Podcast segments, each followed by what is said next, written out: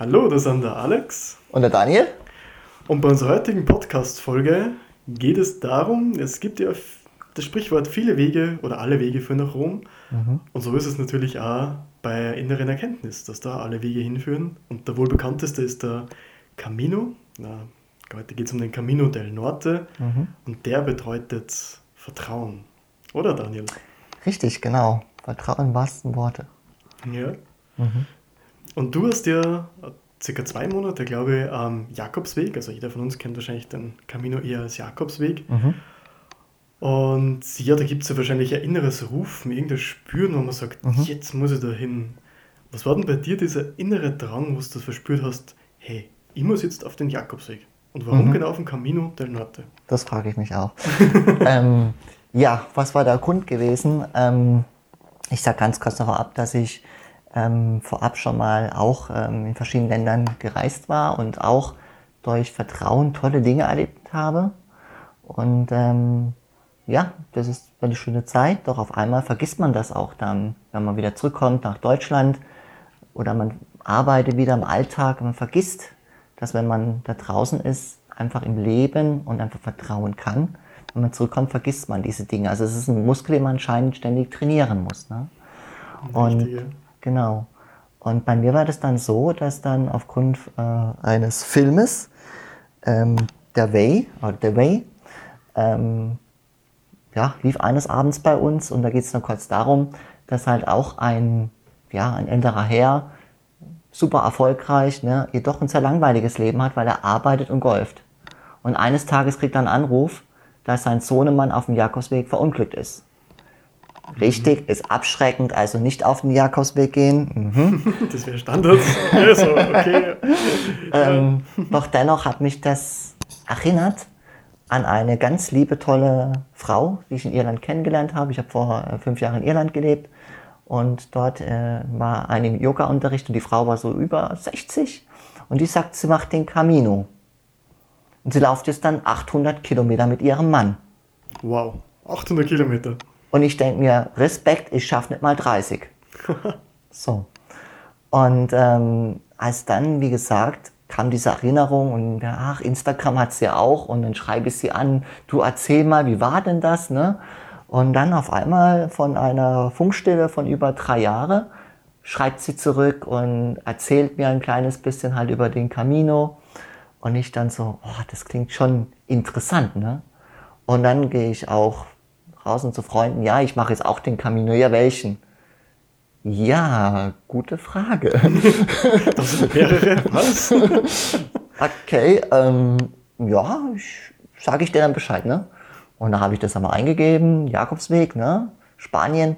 Und dann kam mir halt der Camino del Norte sofort reingesprungen. Und das war die Intuition, wo ich gemerkt, das ist er. Da musste ich gar nicht weiter suchen, ob jetzt ein anderer ist, der Camino de Frances oder wie sie alle heißen sondern genau das war jetzt meiner. Das war mein Ruf und das habe ich gespürt, da muss ich hin. Und da wusste ich, da werde ich hingehen. Das war nicht mal mehr eine Frage. Das wusste ich auf einmal, da wird es hingehen. Mhm. Ja? War es jetzt der, das Meer? Kann sein. Doch ich glaube auch erst unter Camino für mich, dieser Camino de Norte, weil er etwas anspruchsvoll ist, ich habe das mit dem Leben verglichen. Ja, das ist eine gute Metapher. Ja? Genau, richtig. Das stimmt. Ja. Wow. Ja, und ähm, was ist dann anschließend passiert?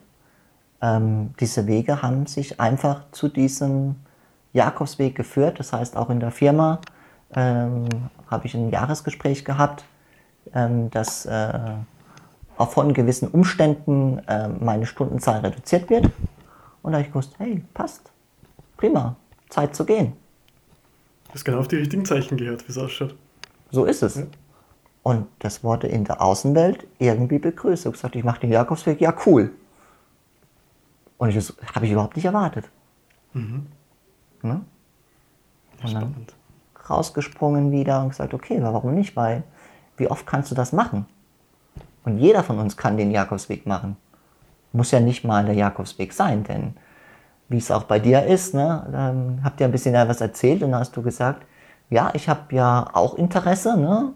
Ich gehe jetzt auch mal ein bisschen laufen Und du hast dich ja sogar noch ein bisschen mehr getraut, als ich mich nicht mal trauen würde. Du fängst an zu trampen. ja, das stimmt. Das war für mich ein Mittel, ein Mittel zum, zum Zweck eigentlich.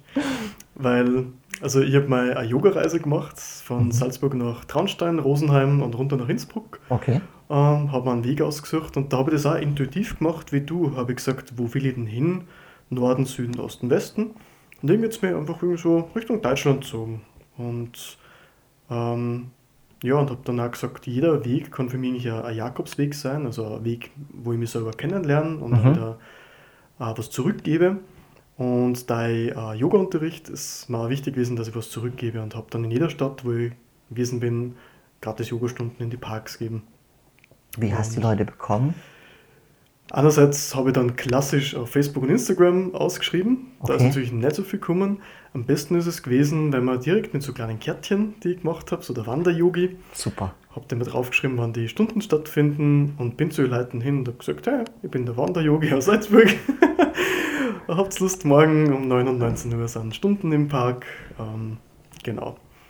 Und das hat die Leute wirklich angesprochen, die dann auch gekommen sind. Und ich habe gesagt, ich mache es ja sowieso. Und wenn eine Person dabei ist, freue ich mich. Wenn keiner dabei ist, ist es auch okay, weil ich mache es ja sowieso für mich. Und wenn ich was geben kann, dann ist es ja wunderschön. Ja. Genau. Und die Leute sind auch gekommen? Sind auch gekommen, ja. Also ich glaube, wir sind Spitzenzeiten zu sechs, siebt gewesen. Einfach, weil man Leute anquatscht, weil man, weil man vertraut und weil man ist, wer man ist und mhm. sie einfach nicht irgendwie verstellen braucht durch irgendeine Rolle, durch irgendeine Maske, die man vielleicht mhm. im Alltag auch unbewusst aufsetzt, weil man, weil man einfach da ja in einem Gefüge ist. Und auf dem Weg ist man ja außerhalb des Gefüges, oder? Richtig. Wo man dann frei sein kann. Mhm. Ja, und ich habe da eben auch geschaut, dass ich so wenig wie möglich dabei habe. Und inspiriert hast mich einerseits auch du, als oh. du gesagt hast, oh, ich gehe auf den Jakobsweg. Das freut mich. und da haben wir gedacht, hey, ja, das ist eine richtig gute Idee. Bei mir war es auch gerade, dass das Leben so angeschoben hat und wo ich auch gesagt habe, na, irgendwas braucht jetzt eine Veränderung. Ja, und andererseits äh, die Bhikshu Gita, das ist auch ähnlich wie die Bhagavad Gita, wo mhm. du wahrscheinlich dann an zum Sprechen kommst, mhm. ähm, der Gesang des Bettelmönchs im Indischen.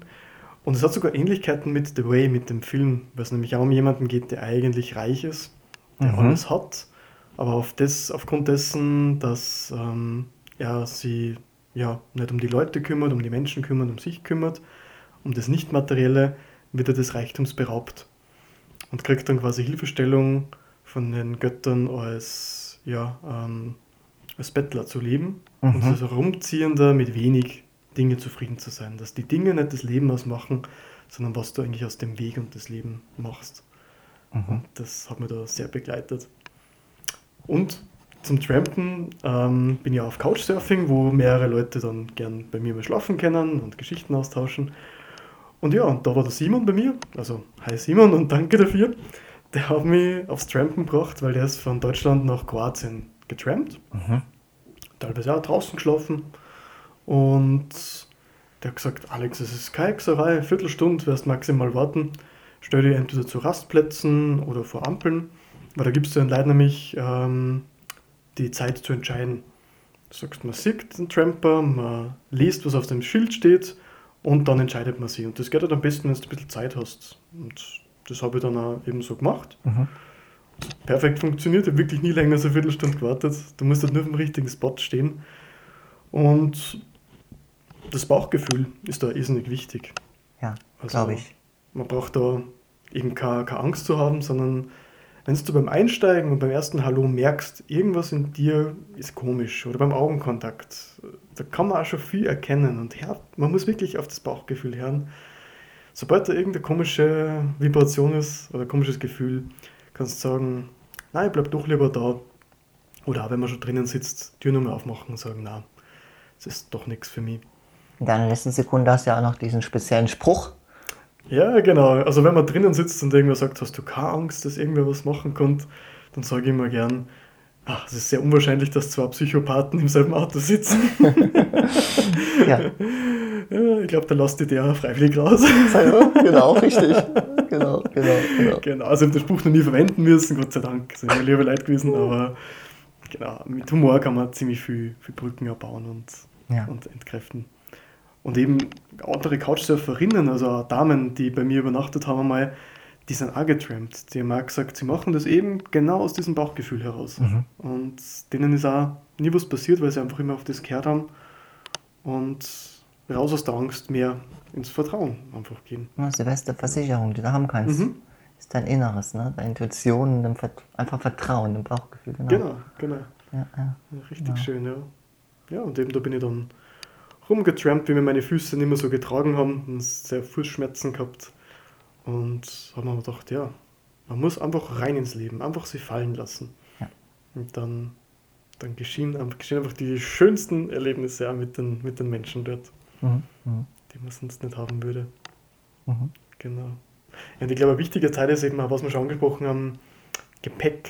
Also wir nehmen ja im Leben auch immer ziemlich, ziemlich viel Gepäck mit. Jeder tragt sein Päckchen, sagt man gern. Und wie war denn das bei dir? Ähm, was hast denn du am materiellen Gepäck mitgenommen? Mhm. Also im geistigen Gepäck. Was hast du mitgenommen quasi am mhm. Camino? Mhm. Das war eine Challenge, ähm, weil man diesen Luxus auf einmal gewöhnt ist, dass man jeden Tag eine andere Unterhose hat. ja, stimmt. und auf einmal kannst du es nicht mehr sagen, jetzt nehme ich mal sieben Unterhosen mit und sieben T-Shirts ne? Und Hosen. Auf einmal musste es reduzieren und dann YouTube-Video angeguckt und dann Video, das glaube ich jetzt nicht, ja wie, nur das? Und ähm, ja, und was mit der Technik? Und dann muss noch Wasser und Essen und ich habe einen Rucksack, ein älteres Modell, ähm, damals gekauft, als ich da auf Reisen ging, doch nie wirklich verwendet, äh, also zum, zum Laufen. Und ähm, ja, zwei Kilo hat, das, hat der Rucksack schon alleine gewogen und dann sagen sie zu mir, ja, also wäre schon gut, wenn der Rucksack circa 10 Kilo wiegen würde, nicht mehr. Ich so, okay. Du glaubst gar nicht, wie schnell du die 10 Kilo erreichst. Das denke ich immer. Mhm. Ja? Und dann ähm, mit einer Freundin telefoniert, die ähm, auch ab und zu äh, für eine Woche einfach mal so verschwindet. Und da hat sie gesagt, Daniel, du musst dich einfach darauf einstellen, dass wenn du zurückkommst, wirst du stinken. ne? Und dann habe ich gesagt, ja, eigentlich hat sie ja recht. Und ähm, es ist ja für mich, ne? es ist ja, und natürlich gibt es da unten Duschen und so, ne?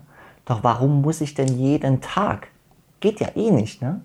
Und das ist wirklich, man kommt wieder in diese Sein zurück, in dieses, was brauche ich wirklich, ne? Wie viele Kleidungsstücke, Unterhosen, also kann ich uns sagen, drei Stück hatte ich dabei gehabt, das war schon Deluxe, ne? Andere hatten nur zwei dabei, ne?